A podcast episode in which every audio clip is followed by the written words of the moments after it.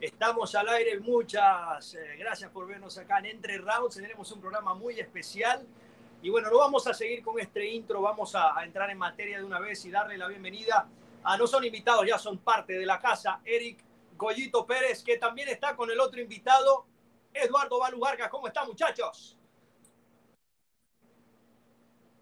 A ver, cuéntame muchachos, ¿qué hacen ya, Goyito? Pudimos ver que pudo entrenar el día de hoy en la Alliance MMA. Goyito, cuéntanos cómo, cómo es la situación allá. Eh, finalmente te dejaron entrar, ¿cómo está la cosa? No, pues la verdad ahorita no, solamente americanos, los ciudadanos de aquí a Estados Unidos pueden entrar.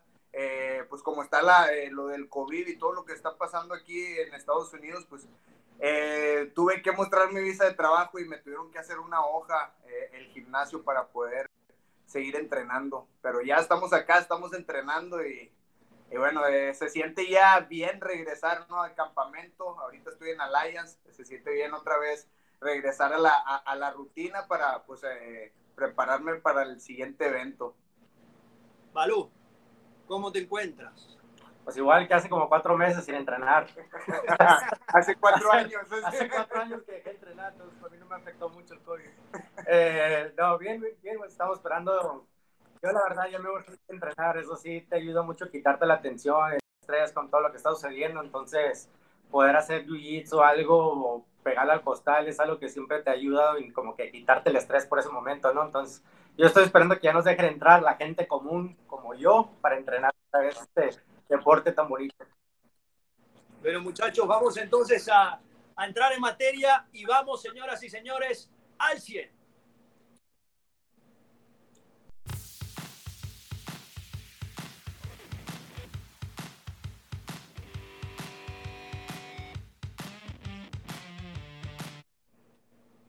Estamos en nuestro segmento al 100 junto con Eric El Goyito Pérez, Eduardo Val Vargas y su servidor Andrés Lichfeld tenemos temas interesantes porque tuvimos UFC la semana pasada, tenemos UFC el próximo sábado y hay temas de debate y vamos a empezar con uno de ellos. Muchachos, John Jones dejó vacante el título de, de los pesos semicompletos, dijo ya no quiero competir más porque bien sabemos que iba, deseaba pelear con Francis Ngannou, pero estaba pidiendo más dinero por hacer la transición a los pesos completos y enfrentarse a él en lo que sería una super pelea. Eh, luego Dana White afirmó que estaba pidiendo mucho dinero, eh, hizo referencias a la cantidad de Deontay Wilder, boxeador, y bueno, John Jones dijo que, si él fuera boxeador evidentemente ganaría más dinero. Deja el título vacante y así queda la cosa. Muchachos, vamos a empezar con Goya.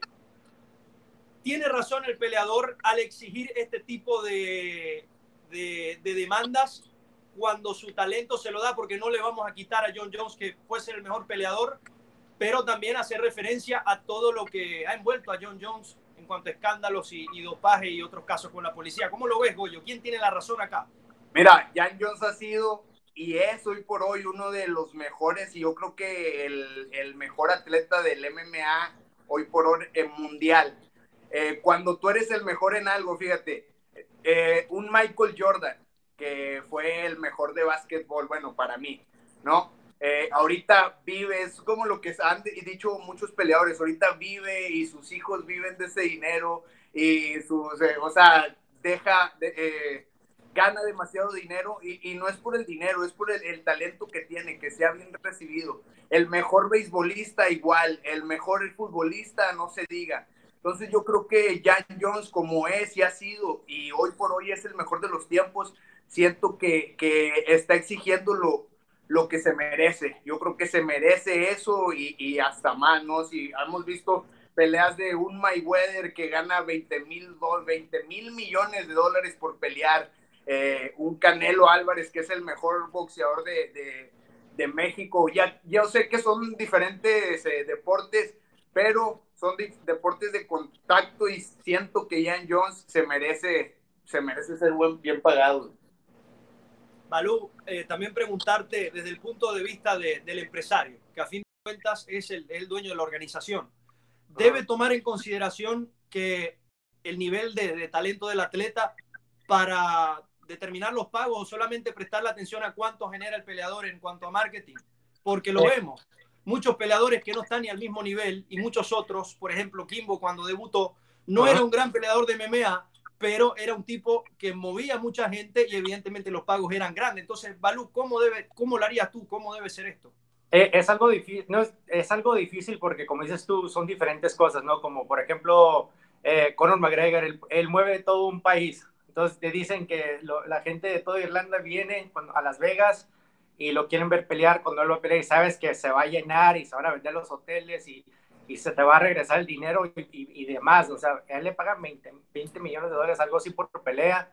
Eh, lo estás viendo con peleadores con más Vidal, o sea, gente que ya están atrayendo a los fans. Él está trayendo a los fans de Latinoamérica también, porque hay mucha gente que sigue a Vidal, por ejemplo, a Nate Díaz, él ya está vendiendo, le están pagando 10 millones de dólares por pelea. Eh, John Jones se lo merece, nomás que John Jones lleva más de que 10, 10 años siendo campeón. Siendo campeón, ¿no? 24, 24 años. años lleva, ya lleva mucho tiempo de campeón y ya yo creo que se le merecía ese dinero ya hace años. Entonces no le queda mucho en la carrera y, y creo que se lo merece porque hasta el momento nadie le gana. O sea, nadie le gana y, y nadie, nadie, ha podido encontrar cómo resolver y, y, ganarle eso que es John Jones, ¿no? Eh, creo que Anderson Silva por poco le pasó, pero mira, Khabib, Khabib mueve a toda la comunidad rusa y a él le están pagando también casi 6 millones de dólares en la última pelea y no lleva el récord que lleva John Jones. Entonces creo que sí se lo merece. Eh, no creo que vayan a dejar que se escape nomás así porque saben que si se va a Bellator o se va a One que van a perder al mejor peleador que ha existido en el deporte. Entonces no creo que, que hemos visto lo último de John Jones en el UFC. Creo que van a llegar a un acuerdo. Eh, igual no pelea ahorita, hace un, un título como como los que hacen, que regalan cada vez el, interim title, que ya hay como miles de esos, entonces no creo que es lo último que veamos a ver Jones, creo que entre los dos están viendo ver quién es el, quién es el, el, más macho, diría nuestro amigo Lupe, pero, pero uno de ellos la va a sacar, yo creo que, yo creo que van a salir a un acuerdo los dos y, pagar lo que se le merece. Otra razón por la que le deberían también dar, eh, dar a John Jones es que vamos muchachos, subir a peso completo a enfrentarse al que pega más duro en la historia del UFC. Eso tiene que, o sea, el empresario dice, sí, no te voy a dar. Bueno, párese usted ahí a ver con, con, con engano a ver qué va a pasar. Y otra cosa, yo sí creo en ese producto, porque ya lo debatimos. Eh, cualquiera tiene chance de ganar, es una pelea atractiva, son dos, dos monstruos diferentes, yo creo que se podría vender muy bien y creo que esa pelea se va a dar en, en, en algún punto, como dice Balú, algún acuerdo tendrán que llegar. Pasamos al siguiente tema, muchachos y vamos a hablar de las MMA en, en estos tiempos de, coronavirus, cómo se está efectuando. Tuvimos eh, peleas en el Apex de UFC donde estaremos, bueno, varios eventos. Ahí tenemos una aula más chica que la, que la regular del UFC. Tampoco, bueno, ya esto estamos eh, acostumbrándonos, no hay público, hay silencio, los peleadores se escuchan a las esquinas contrarias, eh, los jueces ahora pueden escuchar los golpes limpios. Es un juego completo. Para mí, el MMA que estamos viviendo hoy en día. Balú, ¿cuál sientes que ha sido para el peleador el cambio más drástico a la hora de, entrar ahí a la jaula y pelear? Eh, como dices, no, hay unos que sí les afecta, otros que no les afecta. Eh, hubo dos peleadores que, que, han estado acostumbrados en, pelear en los, en los, eventos regionales, en donde la jaula es más chica, ¿no? Entonces estás viendo peleadores que los están usando, que ya están acostumbrados a pelear en una jaula tan cerrada, que fue como la del Apex, eh, pero hay unos que no les afecta, hay unos que al contrario les ayuda porque pueden escuchar a la otra esquina o puedes escuchar a tus, a tus coaches porque muchas veces no, no oyen. O sea, a mí me ha tocado estar de esquina hace años cuando los peleadores y les gritabas y, y, y, y el güey estaba haciendo automáticamente lo, lo, opuesto, ¿me entiendes? O se preocupan tanto de que la gente oye los abucheos y, y, como que crees que te están ganando porque viste que acaban de gritar aunque no te tocó entonces, creo que hay un poquito de todo. De, hay gente que sí les beneficia porque no, no se pierden con lo que están escuchando.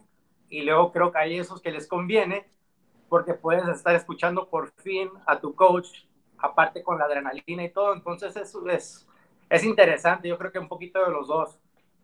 Sí, no, no entra el nervio. En la, pero... en la psicología del peleador, porque, porque, vamos, te hemos visto pelear en México y cada vez que pegas una mano la, la grada se enciende ¿Cómo, cómo, ¿Cómo afecta ahora el peleador que de repente logres una gran conexión, no suene nada? Y también puede pasar lo contrario, que hay conexiones que de repente no son tan fuertes, la grada se enciende y el peleador entra en confianza. Oye, pero, pero lo que sí se escucha, lo que sí se escucha es como el, la piel golpea atrás. Este, yo siento que, que ahorita sí están, si, si tú estás peleando, creo que, que sí alcanzas a escuchar ese, cómo entra el golpe. Entonces ahí ya, también cuando peleas con mucha gente, eh, te entra eso, ¿no? Lo que decía Balú, que le pegas a alguien, la gente se emociona y tú te emocionas más y sigues para adelante y quieres conectar más, te da como, la gente a veces te, te, inyecta ánimo, energía. energía. Y como dice, a veces te la puede quitar porque tal vez te conectaron o te tiraron una mano y no conectó, no te hizo tanto daño, pero la gente la escuchas, ah, gritar. Y hay casos donde, ah, sientes que necesitas pegar otras dos veces para poder ganar, dices, ah, le, perfecto. lo van a poner eh, los jueces, entonces necesitas ir, ir por más. Otra cosa, este, este UFC pasado también, eh, ¿cuánto es lo que me debían? Perdón. Eh, eso se me fue. Ey, hable, hable con pruebas, por favor. 50 y 50. ¿Dónde está la evidencia? Vino a cobrarme. de hecho, vine a cobrar. Ah, bueno, está aquí porque vino a cobrarme. A eso. Ah, no porque quiso hacer el, el programa. Voy, voy a ir a Miami a cobrar. El güey vino a cobrar. Venga, venga.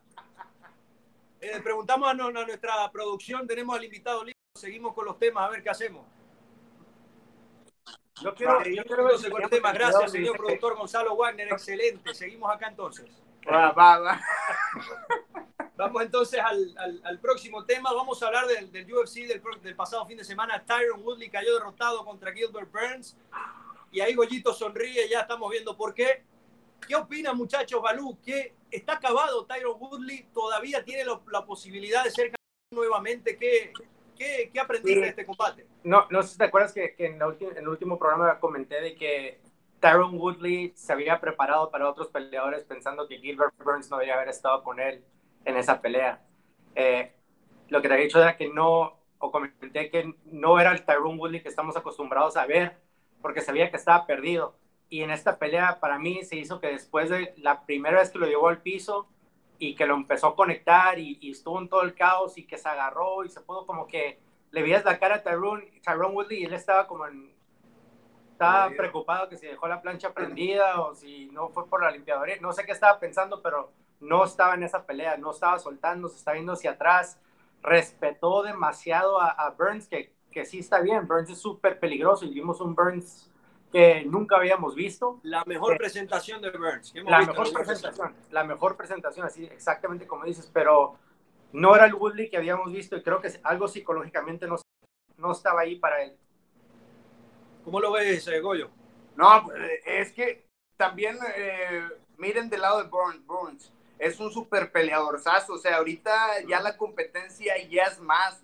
Eh, Tyler Woodley, yo siento que sigue siendo Tyler Woodley, pelea bien, pero no sé, es lo, lo, lo que estábamos comentando. Como en el tercer asalto, yo sentí ya cuando lo tumbó y lo dominó, desde el primero lo estaba dominando, pero ya después del tercer asalto, Woodley estaba perdido, lo que decía, la mirada en otra parte, ya pues lo salvó la campana, de hecho, fue una guillotina, lo traía guillotina, lo salvó la campana, eh, ya estaba perdido. Siento que, que, es el mismo, pero lo quebraron mentalmente. Eh, no, no, no, pensaba que iba a venir un, un Burns tan preparado, tan bueno. Yo sabía que era muy bueno.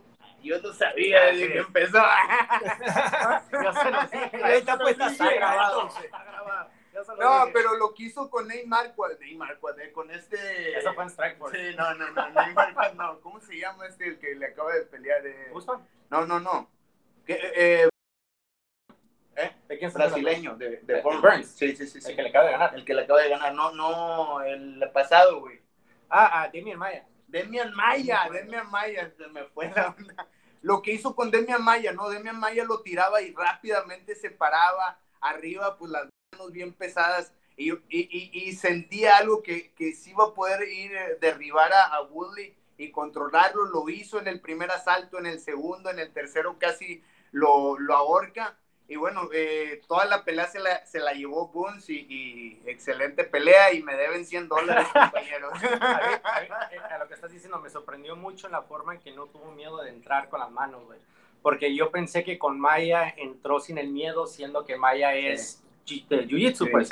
Y entonces yo creo que la preocupación, sí, la preocupación de ahí, de que los dos se paraban rápido, era porque los dos son muy peligrosos en el piso y él sabe que Damien Maya se convierte en, en, una boa igual que él cuando están en el piso.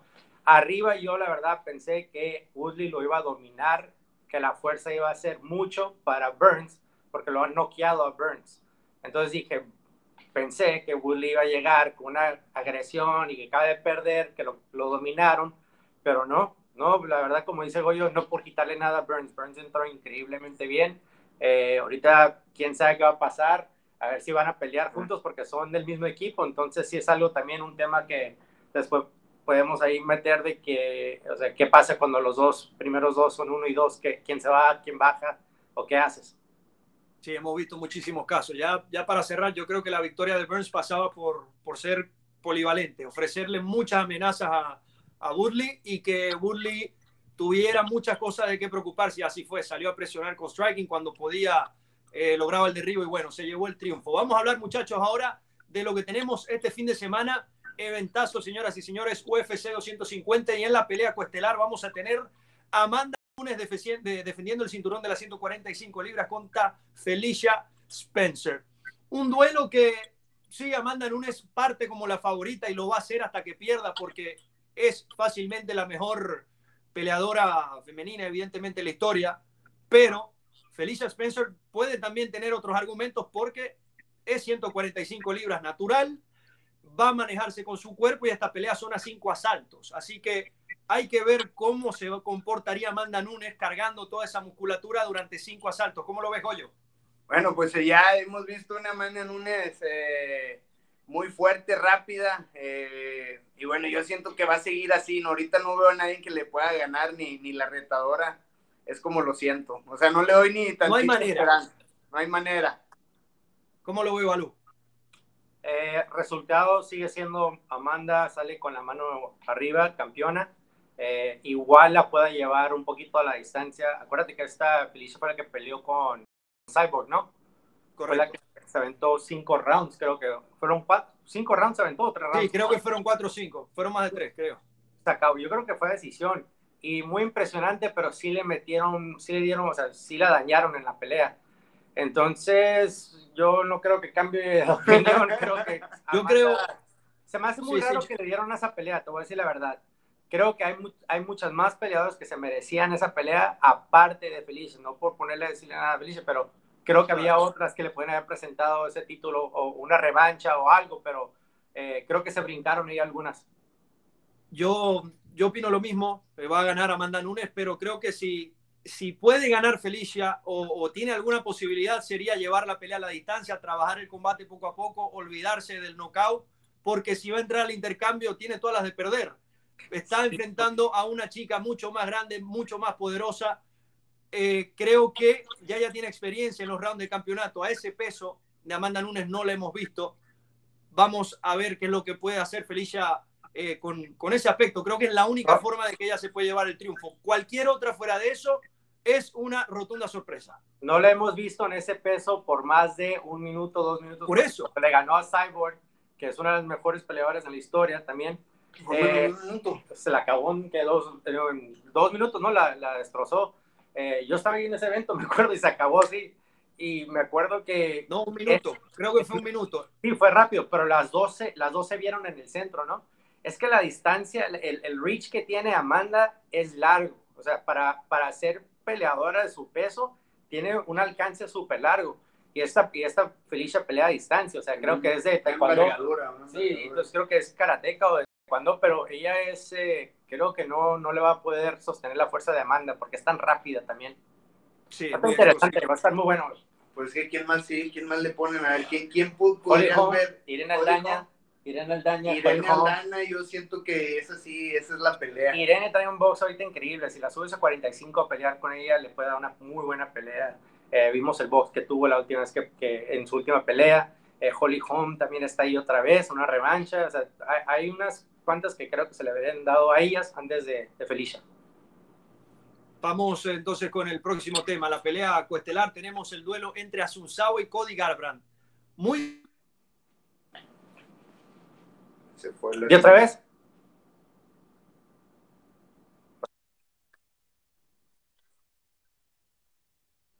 Sí, Andrea se nos fue patrocinada por Cricket Boy. Ah, Saludos, abrazos a todos. Oye, No, lo que nos iba a preguntar creo que era lo de, lo de Cory Garbrandt y lo de Asunca, lo que estamos hablando hace rato. Sí, que, Asunzao. estamos, Asunzao. Asunzao. Ah, Estamos hablando hace rato nosotros entre que Cory ya está tocado, o sea, lleva ya tres peleas que lo, lo han finalizado.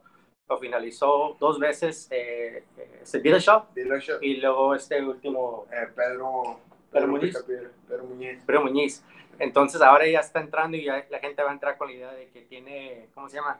Que ya tiene la quijada perdida, ya la, ¿cómo le llaman? La La barbilla frágil. frágil, yo sé, de, de- vidrio, ¿no? Entonces ya empiezan las pláticas esas de que ya no es el mismo Cody, puede ser que no sea, entonces sí es algo que, que esa pelea va a ser muy interesante. Yo se la doy a, al Yo, brasileño. yo- yo lo que lo que le digo a, a Balú es que a Sausao no es un tipo que vaya a noquear a sus oponentes, o sea, sí pega duro. Eh, no, no estoy muy seguro cuántos knockouts tiene en el UFC, pero eh, a lo mejor me estoy equivocando, no sé, pero yo siento que, que no es un peleador que tenga eh, esa pegada, ese que, que vaya al knockout, que vaya al intercambio con Cody Garbrandt. A ver, chécale cuántos te voy a knockouts tiene decir, te voy a Eh, decir. siento que, que Garban tiene eh, eh, las manos, mejores manos, mejor lucha. Y, y- y yo la verdad sí me voy por Cody Garban eh, para ganar esta pelea. Ahorita vamos a ver cuántos knockouts tiene Sansao. Y, y Yo creo- ahí- Sí, yo creo que el, el jiu-jitsu de Asunzado creo que va a poder llevarlo porque Cody va a estar preocupado de, de que lo noqueen. Pero también tiene que llegar a, si quiere llegar a ser campeón o pelear por, o sea, ser de los reconocidos para pelear por el título, tiene que ganarle de una forma espectacular. No puede nomás ganarle en decisión. Para que veas, lleva dos pérdidas contra Corey Sandhagen y Marlon Moraes. Eh, Sandhagen va a pelear este, esta también, creo que en esta pelea está. Sí, entonces sí lo, sí lo agarró. Y él le toca contra Al Aljamain Sterling. Sterling también son los candidatos para Sí. reemplazar el título que dejó vacante este Henry pudo. Cejudo. Eh, entonces eh, sí va a ser una... Ahí va a haber un, un- como un, Buen- un, cuadro- un cuadrito de, pues, quien vaya a ganar de esas peleas, creo que pelea para el título, ¿no? Si, si gana Sandhagen o gana este Aljamain Sterling, creo que les van a poner contra el ganador de esta Cody esta pelea, güey. Cody, ah, contra el ganador, sí. sí, Contra sí, el sí, ganador. sí, sí, me fui, me fui. Estamos de vuelta, estamos de vuelta. Bueno, llegó. Contra el ganador. ¡Ey, qué onda! Ah, ¿de qué están hablando? Porque me lo perdí todo. A ver, ¿en qué estamos? ¿En qué estamos? Ya, seguimos la otra pregunta, güey. Ya dimos los Ay, ¿quién va a ganar acá entonces? Ah, ya, no te preocupes. No, ya. Ah, bueno, lo dejamos así. Oye, no, estábamos comentando de que ya, de que este, aparte de esa pelea de Corey Garland y, y Azucao, está la pelea esta de Aljamain Sterling con, con Corey Sandhagen. Entonces, entre esos cuatro hay como que un mini torneo que no lo anunciaron, pero eso es un mini torneo para el que gane, van a pelear para el título que dejó vacante eh, Don Henry. Y el que gane de Asansado contra Cody Garbrandt es el que va. Ahí va. Entonces, como te digo, es, es el, el cuadrito que hay ahorita en el torneo que no lo anunciaron, pero es el que tiene más sentido, ¿no? De que vayan a pelear por el título. Entonces, por eso también Moraes creo que últimamente acaba de, de aventarle, le, le aventó el nombre a Dominic Cruz. Eh, él quiere pelear contra Cruz porque él también quiere pelear por el título a través de, de 135. Pero no, Vamos, vamos entonces al. Bueno, ¿quién, quién, ¿quién opinas? Vamos a agarrar nuestros picks, ¿no? Ah, vamos a. Yo Vamos me voy entonces acá con Cody Garbrandt, no, con Asusao en esta pelea. Garbrandt no. Y le voy a explicar por qué. Le voy a explicar por qué. Porque Cody Garbrandt sabe que es un peleador que tiene muchos knockouts en el primer asalto, pero también lo vienen de noquear tres veces en el primero o segundo asalto. Es un peleador muy temperamental que sabe el poder que tiene, sabe que es muy grande para la división, pero se deja llevar mucho por las emociones. Lo vimos contra Dominic Cruz, una gran pelea, pero después con Dillashaw, ¿qué pasó? Salió, salió vuelto loco, lo hemos visto, que se enfada y cuando eso se apodera de, de, de Cody Garbrandt, se acaba, se acaba todo. Yo creo que con esta seguidilla de derrotas, Asunsao la va a tomar con más tranquilidad, se va a dosificar más y creo que por eso va a ganar la pelea. ¿Cuánto vas a apostar? pues? ¿Cuánto vas a apostar? Eh, 50 dólares también. Nah, Ah, no, no, no. Ni, ni tú ni este cabrón los pagan. Lo invité a comer, ya lo invité a comer. Cinco, cinco dólares. güey. Hago 5. De 5 en 5, pues. Ok, yo, yo voy por Garbrandt. ¿Tú con quién más? También. con- Azucao, Azucao. Ok, vamos. pum. Se van, se, gana- se van a ganar cada quien 2.50. Cinco bolas. Cinco pesos. Y la pelea de la noche, muchachos, ¿cuál va a ser la pelea de la noche? Ah, mira, hay una pelea del este, el hijo del Ben Askren, ¿cómo se llama? ¿Cómo le llaman? El, el que dice que es el, el, el ah, ¿cómo se llama? El Alex Casares. El Casares, Casares la pelea. Alex Cáceres siempre es bueno. Esa pelea de Alex Casares con, con el amigo, el, el Hodge, ¿cómo se llama? El del, el del afro, que igual que esa con, Sean, con O'Malley o con, o con otro? No, no, O'Malley le regalaron una pelea ahí. El que, O'Malley no le deberían de poner en la porque ya se la regalaron y está de la chingada. Lo están, haciendo, lo están haciendo crecer, entonces eso está mal que están haciendo eso. Y todo el mundo lo sabe. Pero eh, este va a pelear, va a pelear este, el Alex Casares, esa pelea va a estar interesante para mí. Es la que yo creo que es la que va a estar más como que más rápida, más va, va a estar va a estar interesante. va a estar buena. Sí, va a estar buena esa. Ah, Cáceres, sí, sí, sí. Con... Yo, yo, la, eh, Garban contra es que todavía no he visto toda la cartelera completa. Ahí me faltó hacer tarea. O sea que Goyo tiene que, Goyo tiene que ligar, que gane Garbrandt y que dé un peleón. Sí. Para acertar las dos. Es que no le gustan las noticias del UFC con, con Bellator. No. Yo me voy, yo me voy, no, es que la, eh, está preguntando nuestro productor que por la pelea de Spencer, pero es que yo no creo que esa pelea dure mucho, ojalá. ¿La, del, la de Amanda Nunes? Sí. Ah, no, ahí no. Guardo, guardo mi dinero para la Chévez. No, pero, ver, pero lo que dijimos ya, ya mandan. Ah, no, bueno, esa va a ser mi, mi, pick para la pelea más emocionante. Ese es mi pick. Y yo, yo te voy a robar entonces la de Asunzao con Garona que me la quitaste. Y, listo. Ah, y quedamos okay, así bien va. entonces. Va a ser la madriza más rápido, por dinero mejor eso. Apuestan en los rounds mejor. Vamos a ver, vamos a ver. Bueno, vamos a tener entonces un, un gran evento el fin de semana. Por allí de repente lo vamos a, a estar viendo en, en, vivo por Instagram. A ver, ¿qué nos dice el, el, el director?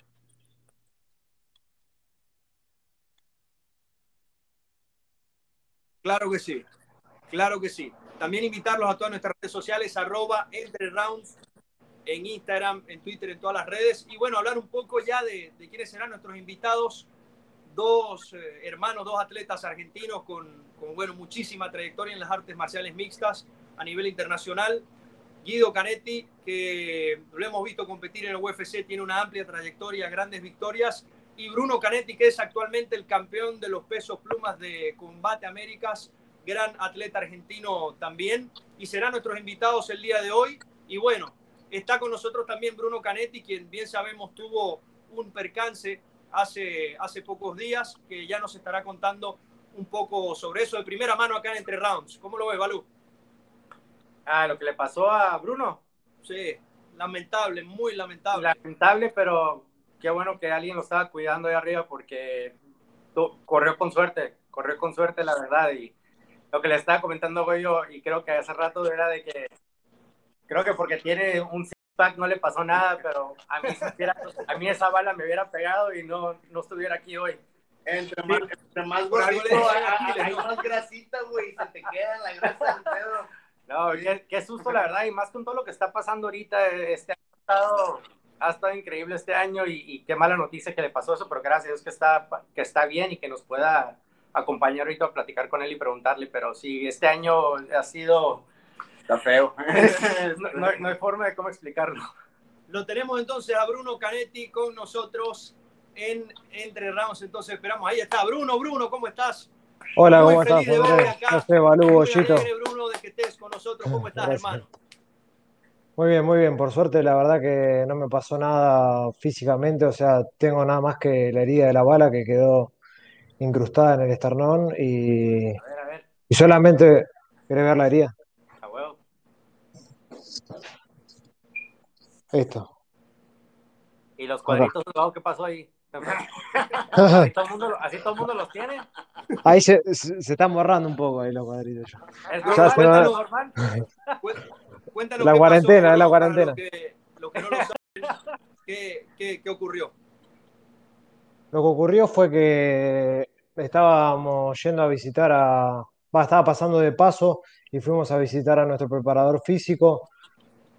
Llego a la casa, apago la moto, saco el celular para mandarle un mensaje a Guido para que me abran. Y ahí en ese momento aparecen los dos delincuentes queriéndome robar la moto, me dicen dame la moto, van hacia la moto, ven que no tenía la llave puesta y que estaba apagada, me empiezan a pedir las llaves, cuando me empiezan a pedir las llaves, yo las empiezo a buscar, no sabía ni dónde tenía la llave. Imagínate que a veces no encuentro ni la llave, estando acá tranquilo en mi casa, que digo, uh, ¿dónde dejé la llave? Imagínate ahí con alguien apuntándote y, y diciéndote, como apurándote para que le dé la llave. No las encontraba, se empezaron a poner nerviosos y ahí me empezaron como con, con más agresividad a apuntarme y el otro que no tenía arma como parecía que me iba a golpear y en un momento se acercaron tanto como tan efusivamente que yo reaccioné y les pegué porque pensé que me iban a pegar. En ese momento le pegué a uno y el otro ahí gatilló, me, me dio los dos disparos, siguió disparando, había una camioneta ahí estacionada, fui corriendo rápido y me escondí atrás de la camioneta. Erró me pegó dos disparos y habrá errado dos más porque yo me fui y me empezó a correr a través alrededor de la camioneta para seguir disparándome. Y ahí yo seguí corriendo hasta que él se cansó de correrme, fueron hacia la, hacia la moto. Y ahí en ese momento yo pensé, dije, si no me roban la moto van a venir y van a querer, me van a querer matar, me van a querer disparar porque ya me quiso disparar, ya me corrió a través del auto para seguir disparándome cuando ya me había disparado. Así que en ese momento que estaban ahí en la moto, yo dije, salgo del, salgo de atrás de la camioneta para ir a correrlo y dije, aunque sea le pega al que tiene el arma, capaz que lo noqueo o algo y, y ya sin arma le saco el arma y dije, ya sin arma no me van a poder hacer nada. Pero ahí en el momento que salí de la camioneta, ellos se fueron corriendo y se subieron a un auto que tenían en la esquina esperándolos. o sea, el chavo ya te estaba tirando ya a, matarte. sí, ya me estaba, ya, me estaba tirando a matar, sí. Si ya me había pegado dos disparos, tiró más, yo me cubrí, ya me había quedado atrás de la camioneta y me corre a través de la camioneta para seguirme tirando, ya eso, ya ahí pensé que me quería matar. Oye, y te entró como que la, entre la adrenalina y, todo eso, o sea, ¿tú, ¿tú estabas consciente que te habían balanceado o no te habías dado cuenta todavía? Sí, sí, estaba, estaba consciente porque había sentido como el, como el golpe de la bala.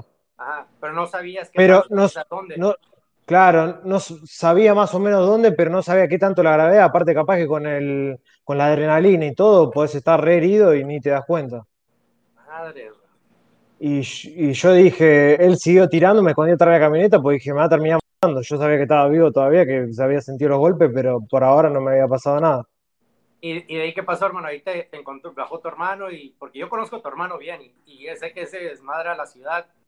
Sí, se le da la oportunidad, o sea, te agarró y te llevó al hospital, ¿o cómo fue ahí? Sí, agarró, en realidad los quería encontrar, di, di unas vueltas con la camioneta para, para ver si podía encontrar a los a los delincuentes, no los encontramos y ahí después apareció la policía y nos no, llevó para el ah, hospital. Ah, con, el balazo, con el balazo te pusiste a buscarlos. Sí, sí. O sea, a ti no te pasó por la mente ir al hospital. Vamos a encontrar estos tipos primero y después nos, nos ocupamos. sí, la verdad que en ese momento no me había pasado ir. Pues. Bruno, dime una cosa, dime una cosa. Al que le pegaste, ¿cómo le pegaste? ¿Qué le, qué le pegaste? ¿Cómo fue? ¿Cómo quedó? La verdad que, la verdad que en ese momento no. No recuerdo. No sé, no, no recuerdo bien cómo le pegué, porque aparte me agarraron re distraído, estaba con el celular tratando de mandar mensajes, aparecieron de repente, empezaron como a apurarme, ¿viste? Y, y no, estaba como, me agarraron como medio desprevenido, estaba medio nervioso y no, no recuerdo bien toda la situación, no me acuerdo ni cómo le pegué, ni si le pegué fuerte, si no.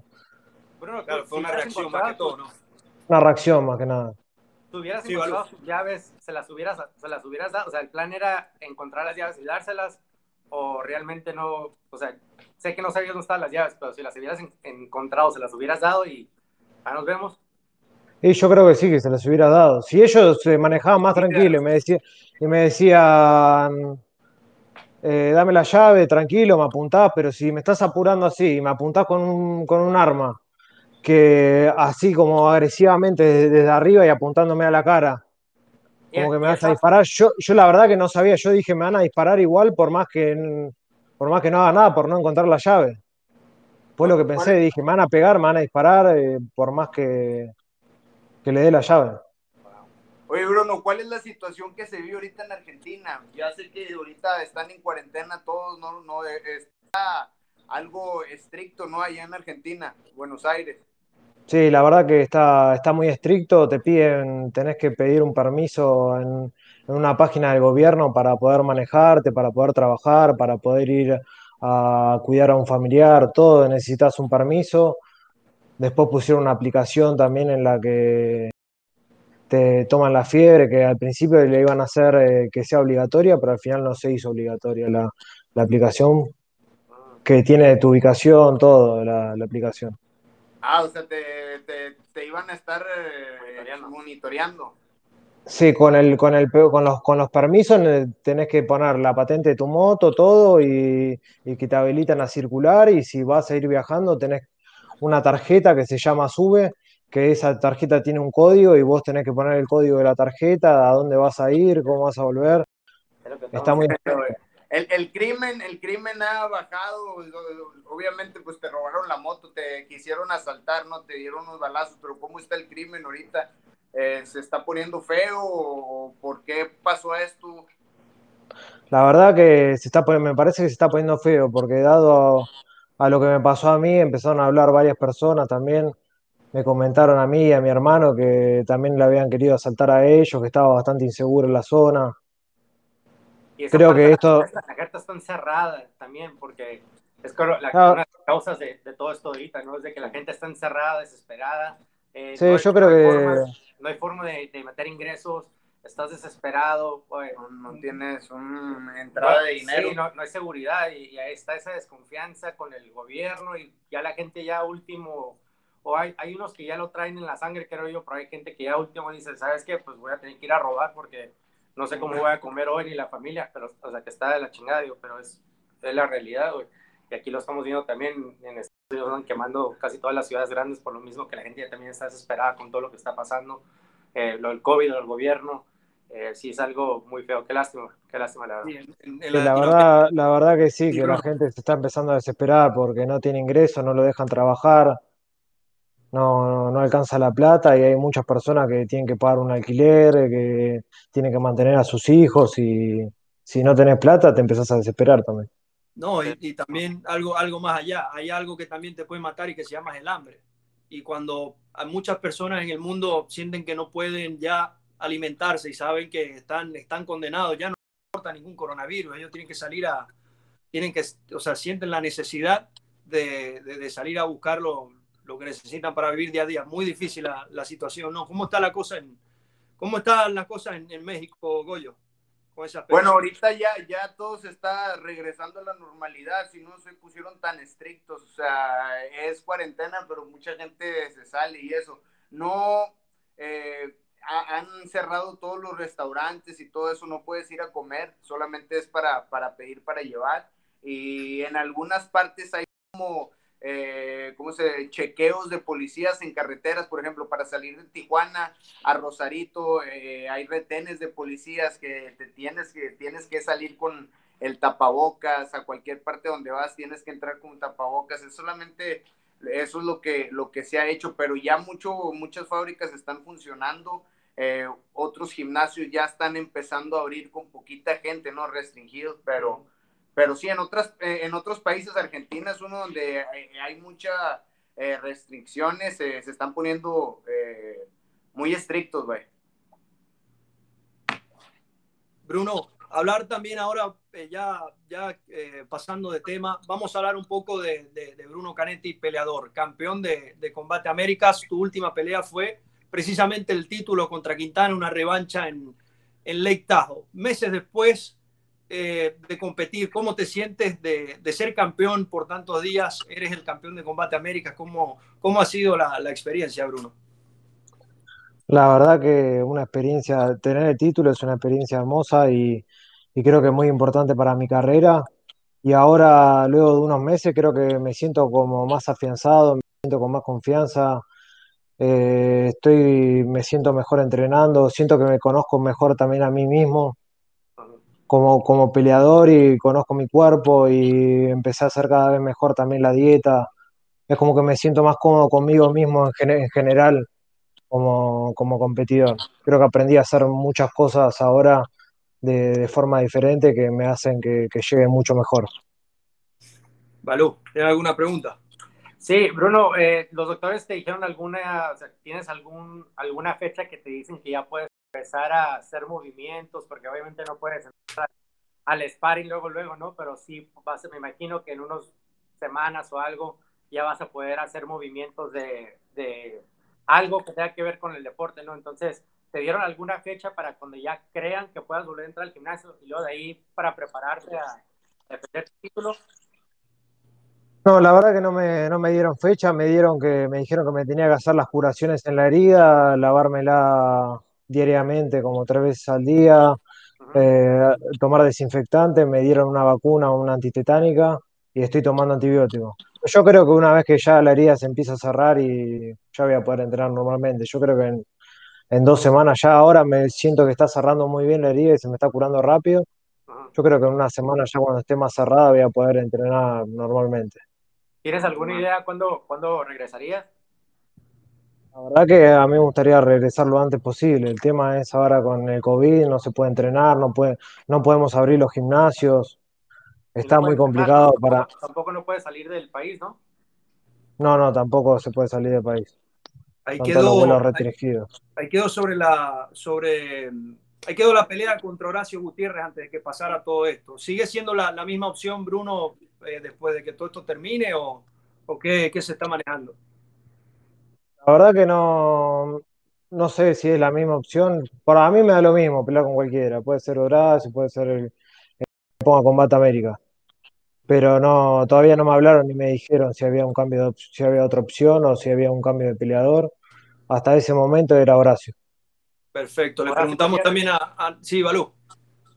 No, no, escuché, pensé Ah, que... ¿hay, al- hay alguien que, que, que le ten- que tengas en mente, aparte de, de Horacio, alguien con el que tú quieras pelear? No, no, no tengo a nadie. Me da, me da lo mismo. Perfecto. Le preguntamos también a nuestro director que, bueno, ¿tenemos Subo a Ninja ya listo o qué hacemos? Una, una... Mételo, mételo. Vamos con el ninja entonces, vamos con el ninja. Canetti, señores, un lujo. Los hermanos Canetti en entre rounds y bueno, acá tenemos historia. ¿Cómo estás, ninja? ¿Cómo estás, Guido? Hola, ¿cómo andás, Andrés? Muy bien, acá contento de estar con ustedes una vez más. Ya los extrañaba, hace mucho no los veo. Sí, ¿qué tal, Ninja? ¿Cómo estás, carnal? Muy bien, muy bien. Se juntaron todos, todos mis amigos. ¿Cómo, Malú, Goyito, todos. ¿Cómo- cómo están tus hijos, Canetti? Guido. Ah, son terribles. Hacen un desmadre. Acá está, mirá. Viene, acá vino, entró uno sin ropa, como siempre. Ah, bueno, es que son- Ya, ya son tres bendiciones, men. Sí. ¿Y cómo, cómo, cómo ha estado? eh, Yo le hago preocuparse. Háblanos un poco también de, bueno, ya escuchamos también la versión de, de Bruno de, de todo lo sucedido, tú también estabas cerca. Eh, ¿qué, nos, ¿Qué nos puedes contar, eh, Guido, desde, desde tu punto de vista, dónde estabas, cómo, qué, qué ocurrió también para los que desconocen la situación? La verdad que fue un, un shock muy rápido y, y lo que primero atiné a hacer es vamos a buscarlos, ¿viste? Quería ir a buscarlos y encontrarlos. Eh, lástima que, que no los encontramos porque lo que primero que hicimos fue salir a buscarlos, pero cuando me, me di cuenta que mi, mi hermano estaba con, con dos balas, llamé a un amigo mío, me dijo, anda al hospital, Guido, si tiene un 22 y recorre la bala del cuerpo, llevarlo para el hospital rápido a ver si, si tiene que, es una emergencia, a si estás caminando normal y de golpe eh, palmas. Entonces fuimos para rápido para el hospital y, y ahí me quedé más tranquilo cuando hicieron la radiografía y vieron que estaba en el- en el esternón la bala alojada y estaba quieta, ahí me quedé más tranquilo y bueno. Eh, la verdad que lo vi a Bruno siempre bien, siempre asustado por el momento, como es Bruno, que no se le nota nada, viste que Bruno está contento, no se le nota, está, está enojado, no se le ¿Cómo nota. le, ¿Cómo le pusiste el Terminator?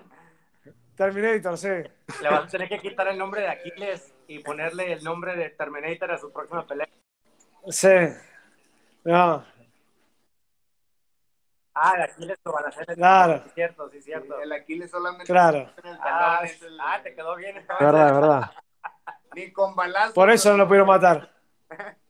No, Por eso no lo pudieron matar. con- conociéndote, conociéndote, Guido, no, no me sorprende porque sé el, el, el, el cariño que tienes de tu hermano, ¿no? Y, y cuando Andrés y yo nos, nos, tocó estar contigo, obviamente nos dimos cuenta que tú y yo nos, nos, nos, llevamos muy bien porque creo que somos del mismo tipo de persona de que no toques a los familiares o, alguien cercano de ti o si te pones como que se te suelta el, el sí. tornillo, ¿no? Pero... Ya te, ya te acordás, ¿te acordás también cuando la última pelea de Bruno cuando ah, la, campeón ah, ok, sí, sí me acuerdo bien, para los que no saben, cuando Bruno peleó en la Copa Combate, eh, perdió para una pelea contra Andrés Quintana en la semifinal y Guido se molestó por, por cómo la pararon muy rápido. y se, se deja ir a la jaula y los jueces y los referees están adentro y alguien me dice, ah, mira, se metió el, el hermano.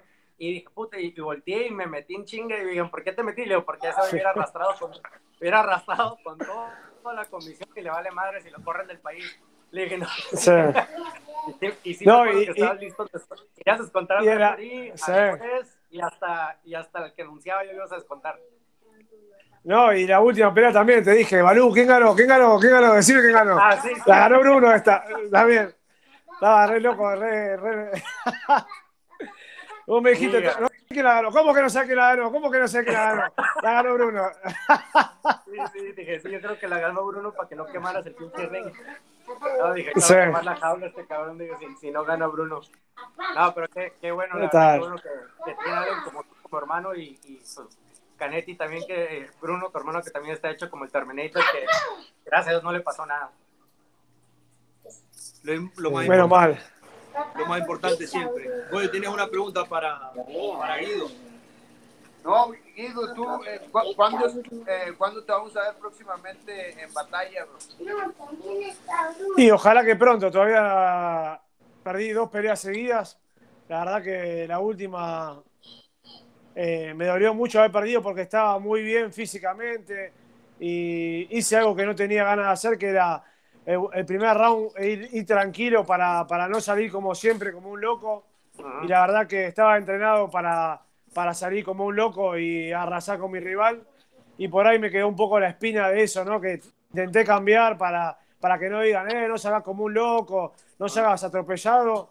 Y la verdad que hice un campamento y mi preparador físico hizo un trabajo terrible, genial, que no había sentido nunca mi cuerpo tan preparado y, y que pase eso fue, la verdad que me, me, me, dolió mucho. Sí, sí me acuerdo que el día después creo que tú y yo nos comunicamos, ¿no? Nos estábamos mandando mensajes después de tu última pelea. Sí.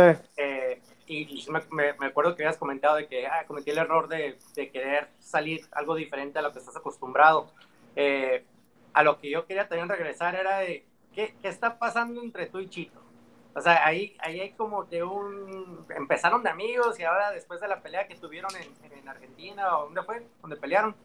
Que, que en Argentina, sí. y yo, la terminó ganando él, ¿no?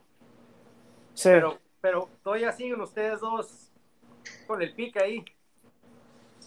No, porque fue así. Eh, me lo crucé, viste, me lo crucé en, en UFC Uruguay estaba lo más bien, se me hizo el amigo, pero después cuando habló para la gente, eh, dijo algo que no, que no me gustó de vuelta. Eh, es muy traicionero y, y, muy, muy, muy de hablar por atrás. Entonces, no me gusta. Ya me hizo varias veces eso antes. En realidad no era mi amigo amigo, pero sí, pero sí hizo todo para que. Porque cuando llegó a Albuquerque no lo quería nadie y yo lo dejé estar con, con, con, lo, con los otros dos, que era con los que me juntaba, con Álvaro eh, y con él. Y la verdad que no lo quería nadie, preguntarle a Goyo que, que sabe. Y, y, y, darle una mano. Oye, darle, ¿cómo, eh... que no, ¿cómo, que no, te queríamos, cabrón? No. No, a, a, a Chito. Ah, Alberta. Alberta. A Chito no lo, no, lo, no lo quería nadie. No, pues, ese era diferente. No, no, pues cómo que no lo querían. Sí. Seguía queriendo. Puro písenlo, todo el mundo. No, y bueno, y, y, escuché que habló varias veces mal de mí y de una forma que yo no hubiera hablado nunca de, de, uno, de un amigo mío. Eh, prefiero pelearle a mi amigo a, a, hablar mal. Si me molesta algo, le digo, bueno, vamos a pelear. como hacemos con Bruno, cuando nos, cuando nos, cuando nos peleamos, nos cagamos a palo y listo. Eh, pero pero eh, ser traicionero me parece algo que no va, no va en, en, mi forma de ser. Entonces, la verdad que tengo ganas de pelearle de vuelta. Lástima que, que no, que no gané la última pelea y, y poder haber ganado un par más para, para poder pelear de vuelta. Porque la verdad que me sentí muy superior a él, sintiéndome mal. Como entré esa pelea me sentí mal y tenía gran motivación en el país y lo estaba pasando por arriba. Y por quedarme en el segundo round un poco para poder apretar el, tercero de vuelta, me toca una rodilla del ojo que me dejó ciego y no pude ver más. Él lo sabe porque vio como yo dejé de ver. Me tira el uppercut, me lo pega sin que ni me mueva, porque estaba totalmente ciego y ahí se, se aprovechó de mí. Y así todo no me pudo noquear, me tuvo que finalizar. O sea que si quiero pelear de vuelta con él, eh, ojalá sea en su país, ojalá que pueda llegar a hacer un UFC en Ecuador y poder pelear contra él y, romperle la cara en, su país. Oye, Ninja, y, para preguntarte sobre tu hermano Bruno, ¿qué tanto ha cambiado o qué tan alzadito se ha puesto desde que ganó el título? ¿Te trata igual, con el mismo respeto? Ya, Te vas haciendo eh, pura polémica. Eh, es, al revés, ya, quiere cambiar el nombre del gimnasio. ¿Cómo está el rollo ahí? Ahora el gimnasio dice que es de él. ah, mentira, No, mentira. Ya soy el campeón, ya es mío el gimnasio. Bruno, mirá, yo te voy a hacer cómo es Bruno enojado. ¿Cómo es Bruno contento? ¿Cómo es Bruno después de ganar el título? Estoy siempre igual. Todo, es igual. Lo único que creo que, que Bruno mejoró mucho a partir de, de que ganó el título. Lo veo mucho más calmo, mucho más seguro. No, eh, creo que, que le hizo. Sí. Le robocó. Mirá, ayer dije, vení, levantate la remera que te saco una foto para, para ver, para, para, los, para que vean los balazos. Cuando veo, no tenía nada ya, boludo. Se, se recuperó tan rápido. Dije, loco, no, no tenés nada. Parece que le Parece que se enganchó con una ramita en el pecho, no tiene nada. pues qué bueno, la eh, Qué bueno. Qué bueno, y la verdad que, creo que está un nivel más arriba en cuanto a su seguridad y tranquilidad de que, de que como yo te expliqué cuando, cuando viniste a Argentina, Balú, que te decía, mi hermano no tuvo suerte, pero mi hermano es un peleador que está para ser el campeón, te dije. Eh, quiero, quiero, quiero pelear una franquicia de verdad como, como la que, que trabajabas vos porque quiero que él eh, pueda ganar y pueda ser quien tiene que ser porque sé que da para, para que sea campeón. ¿Te acordás que te lo dije? Vos me dijiste, no, no tuvo la suerte, pero quiero que le dé una posibilidad. Y mirá, hoy y, después de eso, cuando termine la, primer, la pelea del título, me dijiste, esto vos y yo lo sabíamos, ¿no? Me dijiste, ¿verdad que me dijiste esa palabra? Y, me quedaron grabadas en la cabeza. Y sigue una máquina, y, sigue siendo una máquina y creo que va, va a impresionar. Eh, gracias, gracias, Balú, por, por, la oportunidad también. No, no, ¿de, qué? Tú, tú no, desde, del primer momento, del primer momento en la, en la Copa, recuerdo que, que, llega Bruno a representar a Argentina y su rival, no recuerdo quién era inicialmente, pero se lo cambian y entra a Ruquet, que en la liga es uno de los más, de más renombre, de los más famosos, de los más completos y, en ese momento estaba invicto. con un ground and pound el, el primer asalto. Que uno de los comentaristas dice: No, ahí no hay peligro, lo tiene la guardia, no pasa nada. Y empieza a pegar al ground and pound, lo noquea. Y después, la siguiente pelea, sabemos lo que pasa, después gana el título. Desde, el primer día eh, demostró que es un atleta de élite. Así que, digno campeón y bueno, muy, muy feliz también de, de haberlo visto todo No, no y sí, no, sí, sí, la verdad, muy, muy, muy bueno. No, la verdad, sí, sí, creo que me va a impresionar. Hay bastantes peleadores muy buenos en esa categoría y creo que eh, la pelea, si es que te la hacen con Horacio, quien venga, está Froggy también, está este, eh, el peruano, dime el nombre del peruano. Marlon González, está Quintana, la trilogía. Marlon González. Quintana, o sea, sí, sí hay varios que son sicarios también, que con los que te vas a aventar los tiros van a estar buenos, eh, y, pero sí, esa categoría creo que que la dejamos muy bien. no, pero sí, la verdad, no, sí, la verdad, sí, sí, va a estar interesante verte, verte defender el título en los siguientes, siguientes meses, ojalá. Sí, creo que, que va a estar bueno hay muchos peleadores buenos en mi categoría, pero me siento preparado para pelearle a cualquiera, así que ojalá dentro de poco pueda estar de vuelta defendiendo el título. Oye, ya para cerrar, de, eh, no, sigue Balú entonces, a ver. Pues yo iba a decir si le vamos a cantar las mañanitas. ah, que cumples años. ah. Mañanita.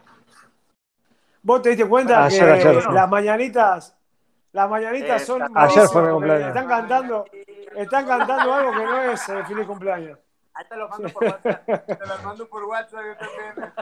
Feliz cumpleaños. Dale, dale. Gracias, Goyito. Gracias, Balú. Fuerte abrazo, Guido. Vamos entonces a. Fuerte abrazo, Bruno. Le mando un abrazo grande. El show, muchachos. Ah, no sé si quieren decir algo para despedir Guido y Bruno. Empezamos con Guido. Bueno, ojalá que este año, aunque empezó así, que es una mierda para todos y que estamos todos viendo de cómo podemos trabajar y más que ahora acá en Argentina es invierno, ojalá que termine bien el año y que sea un año productivo para todos y los que tuvieron que cerrar el gimnasio y que los que todos, los que no están pudiendo trabajar como, como tienen que trabajar, ojalá que puedan salir adelante de alguna forma. Bruno. No, sin palabras. No sé, lo mismo, que ojalá que este año termine bien, que podamos salir de esta cuarentena lo, lo, antes posible y que los argentinos puedan empezar a trabajar y hacer sus actividades y sentirse cómodos económicamente, que el país salga adelante también. Porque cada vez con la cuarentena y eso nosotros ya estamos mal económicamente y ahora cada vez estamos peor. Eso. Estamos todos juntos en esto. Entonces, muchas gracias Guido y Bruno, de verdad, por haber estado con nosotros en Entre Rounds. Esta es su casa, hermanos, cuando quieran y sé que no será la última vez que van a estar acá. No, si me invitan. Gracias por invitarnos. Ah, buenísimo. Ahí está la invitación. Entonces, siempre, siempre estamos. Guido Canetti, que me tiene, me tiene una invitación pendiente a un lugar que se llama Álvarez en, en Buenos Aires. Uh, ah. Sí, pero cuando quiera, cuando quiera vengan que, que festejamos. Nunca bajé, nunca, nunca se me quitó el asado que me comí, ni las, ni las, ¿cómo se llama? Ahí la. La milanesa. Ahí está. La milanesa. No, se me quedó pegado, güey. La milanesa, el... Tiene que, Goyito, Goyito justo, Goyito justo vino a Argentina cuando estaba yo allá en Estados Unidos por pelear. Sí. Si Ahí no andaba y, y, comí muy buenos asados, eh. La verdad sí están Pero, muy ricos los asados de Argentina. Sí, sí. Te hubiera llevado a algunos lugares. Sí, no, no hay que cambiar el lugar, lo te, lo, te, te lo prometo.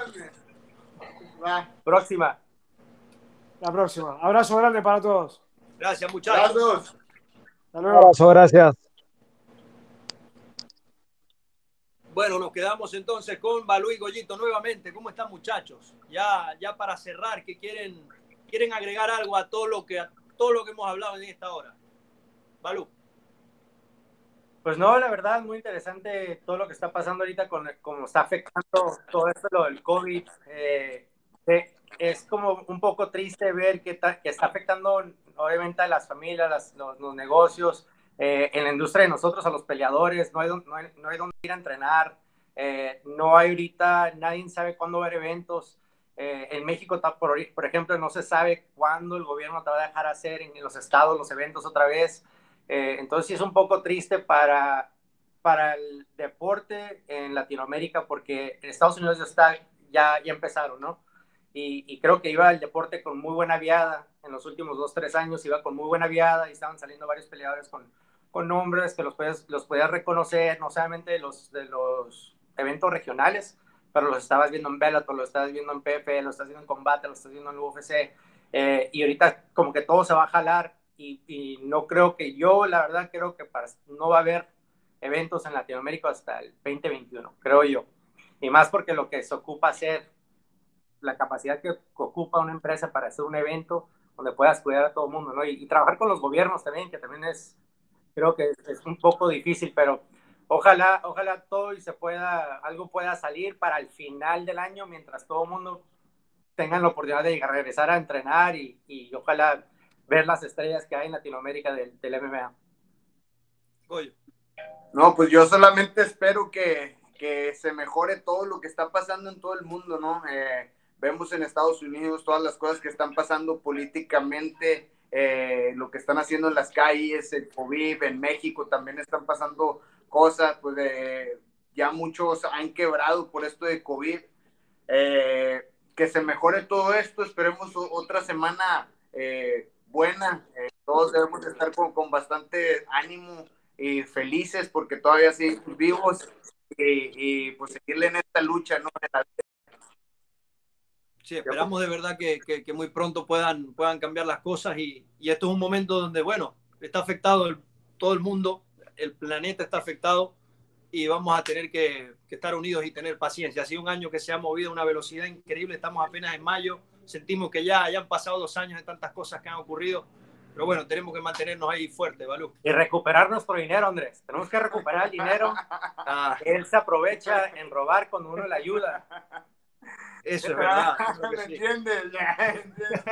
No, puro amor y paz para todos en este mundo. Este, espero que todos estén más más conscientes de lo que están haciendo, más felices, que desde que se despierten le den gracias a Dios por otro día de estar vivos y, bueno, esto, las cosas malas pasan, esto va a pasar bien, rápido. Balú Vargas, Pérez, Andrés Lichwell y bueno, estuvo este, este, Guido Canetti y Bruno Canetti estuvieron en el programa. Muchachos, la historia de, de, Bruno es una película. O sea, yo lo estaba oyendo, estaba imaginando una escena de, de no sé, cualquier película de, de acción, porque no, me, le pegué, me pegué un tiro, corrí, me tiré atrás de la camioneta y seguí corriendo y lo busqué. Y, ¿Qué película es esta?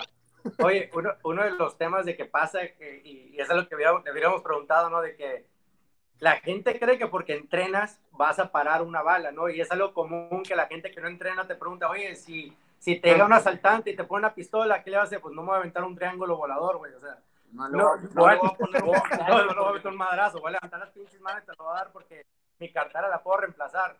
No es como que me voy a aventar un doble ahí o algo, ¿entiendes? Como me decía mi papá, no eres Superman, güey, espérate, los balazos sí te entran, ¿no? Y es algo fuerte, ¿no? Imagínate la adrenalina, güey, que te esté persiguiendo a alguien tirándote balazos, ya queriéndote matar. hermano, yo, te, yo le echo gasolina, ya. Llévate la cartera, te paro dos meses. Dos meses de gasolina, no le hago de pedo, déjame en paz. Pero sí, es, algo, es algo muy raro porque sí, eh, ellos están acostumbrados, o sea, los peleadores, están, gente que entrena está acostumbrada a tener esa confianza de que puedes andar caminando y nadie te va a hacer nada, pero sí te, no vas a poder parar un pinche brazo, Ya con armas. Ya, con armas es otro, es otro diferente, otra adrenalina, ¿no? Entonces, como decimos, gracias a Dios que no le pasó nada y, que está bien para contarnos, ¿no? Como si nada, ¿no? Como dijo el video, es el mismo, es el mismo Bruno de siempre, con la cara seria y contento Bruno, serio Bruno y, está bien. Y lo importante, Bruno dijo que siempre su intención fue dar las llaves. Nunca le pasó por la mente hacer otra cosa. Dar la llave lo primero, usted vaya, se lleve la moto, acá no pasó nada. Despedimos el programa entonces con y agradeciendo a nuestros estudios centrales. Sí, señor, siempre nuestros estudios centrales atentos para brindar el mejor programa. Cuando a mí se me cae la conexión, ahí se vuelve un tururú, como dice el sensei, y acá aparecemos otra vez, ¿no? Entonces, muchas gracias a nuestros estudios centrales. No. Si algún patrocinador le, quiera comprarle Wi-Fi a Andrés, comuníquese, por favor, al, día de Instagram. Ya lo saben, Balú Vargas, Goyito Pérez, Andrés Licho, esto fue entre rounds. Y seguimos, señoras y señores, muchas gracias. Y gracias a MMA1 por permitirnos el espacio y acá estamos para ustedes.